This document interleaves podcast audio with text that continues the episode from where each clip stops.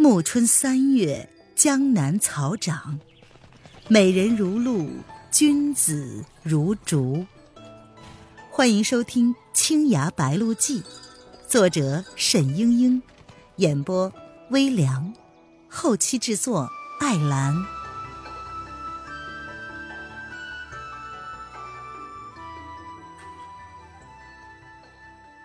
第三十六章。寻到君山。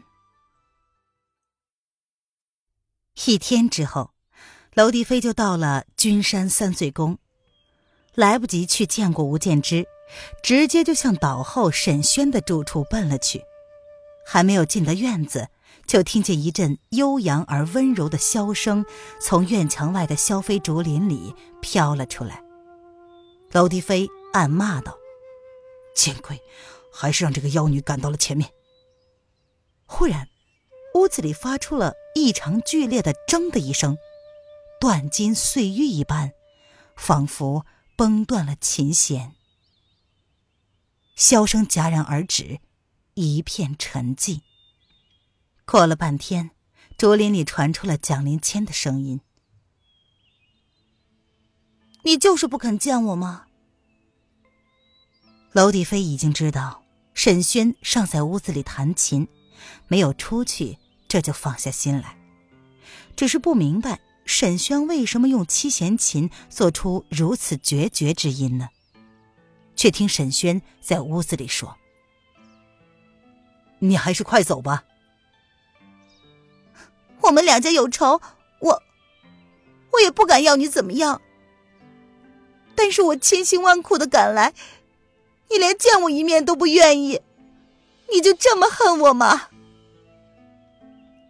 你自己做了什么？该知道，这里人人欲得你而诛之，你还不快走？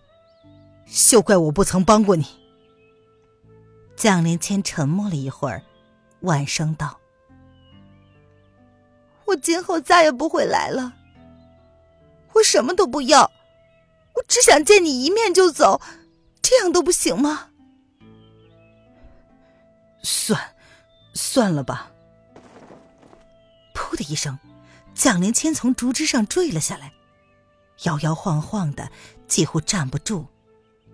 娄帝飞看见他倚在一根竹子上，浑身颤抖，不禁想起来他在黄鹤楼上说的话，心说：纵然小妖女是一厢情愿。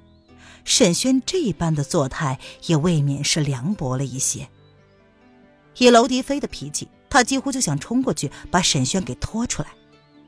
突然，那张黄纸上的字浮现在眼前，他顿时清醒过来，暗道自己不可以犯糊涂。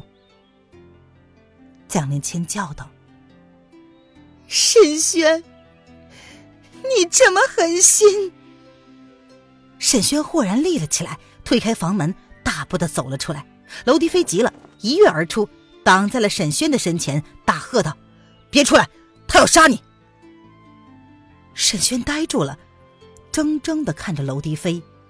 就在这时，竹林外面传来了吴建之冷酷而愤懑的声音：“小妖女，你总算是又上门来了。”蒋灵谦回头一看。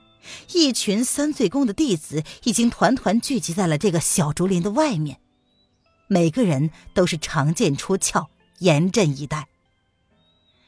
吴建之夫妇并肩立在前面，死死的盯住了他。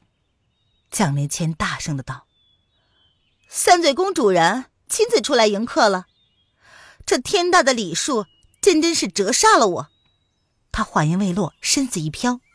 已昂然落在了竹林外的空地之上，洞庭宗的弟子慌忙的站成了一圈，把他围在了当中。看似凌乱，其实暗藏剑阵。吴剑知道，君山三岁宫是什么地方？你竟然敢带着剑闯山，胆子也忒大了。外人上君山不得携带兵刃，这是多少年的规矩了。蒋灵谦说：“啊，我们两家这么大的仇，你不知道吗？我要是不带剑就上三醉宫来，那才是吃了雄心豹子胆呢。杨氏早就忍耐不住了，她挺肩而上道：“让我先料理了这个小妖女。”吴建之呜了一声。本来蒋灵谦比他们低了一辈，似乎应当派晚辈的洞庭弟子先出战才是。但是他知道蒋灵谦年纪虽然小，却是剑法高明，自己门中的弟子恐怕没有一个接得上他十招的。不得已让夫人出手替子报仇，也算是说得过去了。他见娄帝飞出来了，遂远远的揖道。老君替我们寻来了仇人，这番大德，老夫先谢过了。娄迪飞还想说明，蒋灵谦是自己来找沈轩的，这边杨氏就已经和蒋灵谦交上手了。杨氏的剑法端庄娴静，好整以暇，颇有名门风范。可是这样一来，恰恰为轻灵跳脱的蒋灵谦所制约，战了几十个回合。杨氏只见到蒋灵谦像燕子一样穿来穿去，眼花缭乱。他那种稳重的剑法，本来就是凭借内功的驱驰管住对手的。但是青绝剑实在也是太亮太快了，只见一道道明晃晃的青光在自己头顶上一闪一闪，饶是他身经百战，也禁不住害得目瞪口呆。这时。却见青绝剑在他头顶挽了一个漂亮的剑花，剑光收处，青丝纷纷扬扬的落了一地。原来杨氏的头发被蒋灵谦削了一大片下来。杨氏惊魂未定，忙忙的跳开了去。他知道这一招是蒋灵谦手下留情，否则取了他的首级都是可以的。可是当着门中这么些弟子的面，被人劈开发髻，弄得披头散发，实在是面子扫地。杨氏想到这里，更是怒不可遏。这时他败都败了，不能再出手。您现在收听的是由微凉演播的《青崖白鹿记》，更多微凉免费小说。尽在微凉微信公众号“微凉有爱”。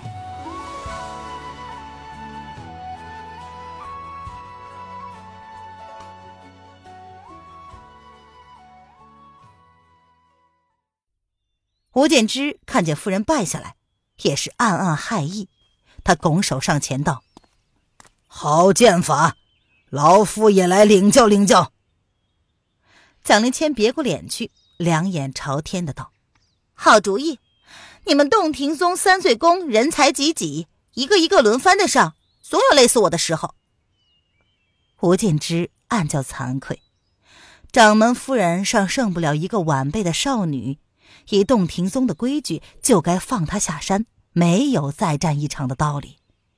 但是杀子之仇痛彻肺腑，岂能把仇人当面就放过了？他只得道。老夫和你比这最后一场。其实他也知道，倘若他这一场输了，洞庭宗也没有人可以出战了。他总不好意思求娄迪飞出手吧？蒋灵谦放了杨氏一马，没想到吴建之还要纠缠，他大怒道：“你们好不讲道理！什么洞庭君子山，一群的伪君子！”吴建之涵养虽然好，可是听了这个，脸上也不免的微微变色。他尚自持身份，没有拿剑，却是从地上捡了一根竹枝，当胸一平，旋即急刺向蒋灵谦的命门要害。蒋灵谦面露不屑，一招一夜飞渡镜湖月，呼的一声从他头顶掠了过去，剑尖点向了吴建之的右肩。吴建之不慌不忙的蹲身一旋，竹枝唰的一指，点向了蒋灵谦的咽喉。这一招稳中出奇，本是杀手。不料招数尚未使出来，蒋灵谦手中清绝剑闪电一般的连划三道，剑光闪过之处，竹枝被削断了三截，落在了地上。眼看下一剑就削到了手腕上，吴建之不得不连退三步。蒋灵谦停了下来，冷笑道：“哼，吴大掌门，你要是真想杀我，还是用真剑吧，否则我不跟你比。吴建之怒道：“好，好，本来就是要取你性命，就赐你死在本门镇山宝剑之下。”旁边的一个弟子跨上一步，呈上了一柄黑黢黢的古剑。吴建之拔剑出鞘，幽光盈盈。这正是洞庭宗历代掌门的佩剑——枯木龙吟。是沈醉留给三醉宫至高无上的宝物。舅舅，你们不要打了。吴建之抬眼一看，沈轩已经从竹林中走了出来，显得神思恍惚。吴建之暗道：“这孩子呀，好不小事啊！这种时候来说这种话，嘴上却是说：‘轩儿，这里没有你的事，站远些看着。’”沈轩说不出话来，其实他早就跟娄迪飞出来了。蒋灵谦和杨氏的争斗，他看得清清楚楚，只觉得心都要碎了。他看着两个人生死相搏，紧张的浑身冷汗，也不知道心里希望谁胜。等到蒋灵谦终于削了杨氏的头发，他居然有如释重负的感觉。他可实在受不了看着蒋灵谦和吴建之再打一场了。可是蒋灵谦听见他的声音，又是生气又是失望。他心想：“好呀，你又不是不知道我和他们打起来了，居然直到现在才出来说话，而且说了跟没说似的。到了这个地步，还能善罢吗？可见你是向着他们的。”蒋灵谦也不回头看一眼沈轩，只是抬起手臂，清绝剑直指吴建之的前额：“出招吧！”吴建之的武技毕竟比蒋灵谦高出一大截，方才蒋灵谦一招得胜，实属侥幸。其实吴建之身居洞庭宗的掌门，绝非浪得虚名。他不仅有几十年深战内功为底，就是剑法上也不会让蒋灵谦占去多少便宜。这一点蒋灵谦也知道，可是在他心里早就存了必死的念头。何况今日又被沈轩拒绝，深深的伤了心。他只觉得天地万物居然都是如此无情可恨，所以向洞庭宗三醉宫宣战，实则是他负气而为。本来两家就有宿仇，索性就杀个痛快，拼着葬身君山罢了。他豁出去了一切。手上便一剑快似一剑的使了出来，晋级天台剑法，明剑、寒剑，鬼奇迅捷的长处，也不管吴建之的攻手，只求杀他个手忙脚乱，措手不及。吴建之没有料到，他一上来就全是杀手，招招狠辣，一时倒是拿他没有办法，自己只得收住锋芒，稳稳的守住自己的阵地。一时间，只看见蒋灵谦一会儿似飞鸟轻灵，一会儿如险峰奇绝，围着吴建之团团转。吴建之呢，却守得密不透风，一箭也没有让他攻入。爹爹，爹爹！此时只有无双一个人不明就里，还以为吴建之处于下风，气得他叫了起来。蒋灵谦瞥了一眼，看见场外不知何时来了一个绝色女郎。心中一动，胡建之究竟是身经百战的名家，几十招之后，渐渐的发出威力来。原来那柄枯木龙吟剑，并不像清绝剑一般轻盈锋利，却是极重极沉，锋芒不露。内功练到炉火纯青的人，用这把剑，就有如磁石在手，力大无穷。洞庭剑法看似潇洒随和。其实用这把重剑使将出来，才是剑气纵横，达到了至高的境界。蒋灵谦的清绝剑被枯木龙吟挡了几下，却觉得被枯木龙吟紧粘不弃。蒋灵谦气喘吁吁，渐渐的变不过招来，眼看就落了下风。沈轩看在眼里，忍不住的啊的一声惨叫。蒋灵谦听见他这一声，心中一震，顿时有了力气，咬咬牙，拿出了拼命的招数来，仗着绝顶的轻功，又周旋了十几招。忽然，他灵机一动，偏偏想起了庐山上偷听卢旦心的话。他的爷爷当初把梦银剑法一招接一招的连使了一遍，战胜了沈轩的父亲沈斌。他自己呢，刚才也用过梦游剑法的招数，但可不是连成一气的。如果连用，或者真的有奇效，虽然吴建之比起当年的沈斌差不了多少。而他自己呢，只怕远不如爷爷的功力，但这是他唯一的机会了。想到这儿，他闭上了眼睛，大喝一声：“海客谭瀛洲！”顿时变招，不管吴建之出了什么招数，自顾自的练了起来。吴建之知道这梦游剑法，不觉心惊。原来这剑法端的是鬼奇异常，游刃有余。而一招一招连在一起，气势连绵，更是匪夷所思。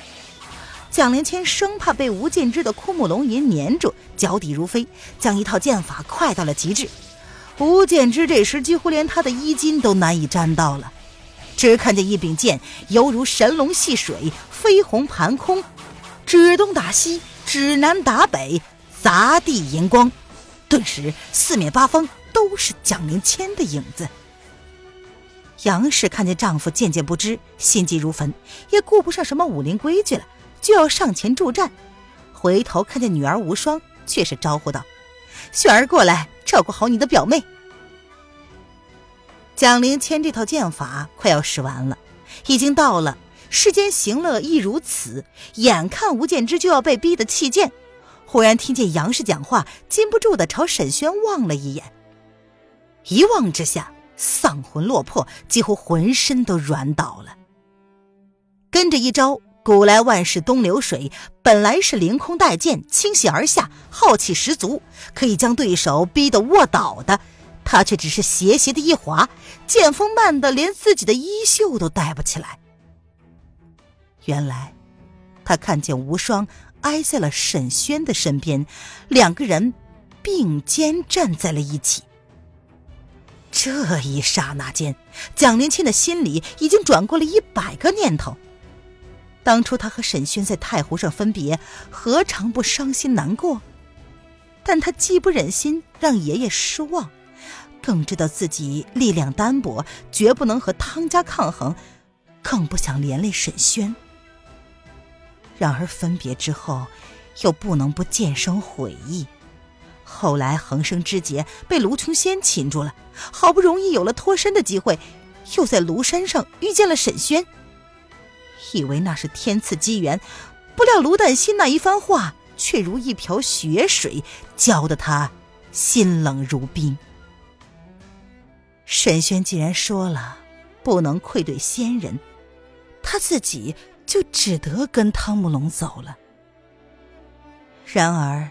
尝过逍遥自在滋味的人，再也不能甘心受人摆布。他总觉得沈轩同他应该是一条心的。半年之中，他就没完没了的在汤家制造麻烦，希望汤氏父子放弃他。可是偏偏汤姆龙对他也是坚定不移，这才有了黄鹤楼上那震惊武林的一幕。